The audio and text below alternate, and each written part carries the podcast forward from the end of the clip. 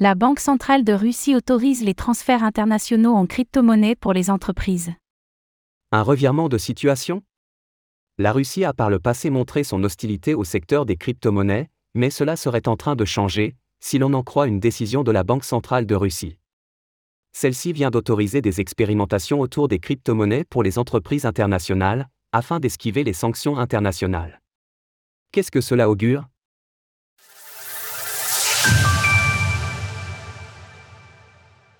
En Russie, les crypto-monnaies utilisées pour esquiver les sanctions.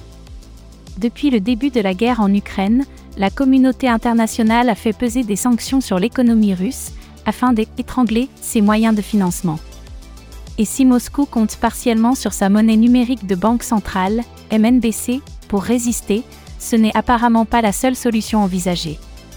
D'après le média local RIA Novosti, la Banque centrale de Russie vient de faire un pas en avant conséquent et inattendu vers les crypto-monnaies. Pour rappel, sa directrice Elvira Nabiulina a montré sa très grande hostilité au secteur depuis plusieurs années, qu'elle voit comme un concurrent direct de la monnaie souveraine russe. En tout cas jusqu'à maintenant. La Banque centrale vient en effet d'autoriser certaines entreprises internationales russes à effectuer des tests avec les crypto-monnaies pour leurs règlements internationaux. Cette initiative est cependant cadrée, elle se déroulera dans un environnement expérimental. Un point que rappelle Elivra Nabiulina.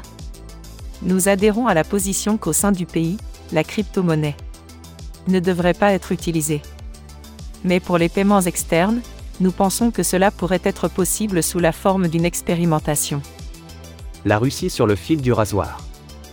La Russie, dont l'économie a grandement été impactée par les sanctions internationales, et qui s'est empêtrée dans une guerre qu'elle voulait éclair, semble à court de choix. D'où ce positionnement particulièrement périlleux, elle n'autorise pas ses résidents à utiliser les crypto-monnaies, mais est forcée de trouver des alternatives viables pour soutenir son économie. Nous vous l'expliquions en début d'année, les Russes s'échangent désormais des comptes sur des plateformes d'échange de crypto-monnaies sous le manteau. Face à un rouble qui a dévissé depuis le début du conflit, les habitants tentent de sauver leurs économies et de trouver des moyens d'échange alternatifs. D'où ce grand écart, habituel en Russie, entre ce qui est dicté par le gouvernement et les usages réels qui sont faits sur le terrain.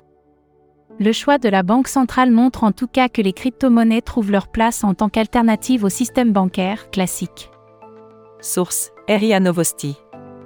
Retrouvez toutes les actualités crypto sur le site cryptost.fr.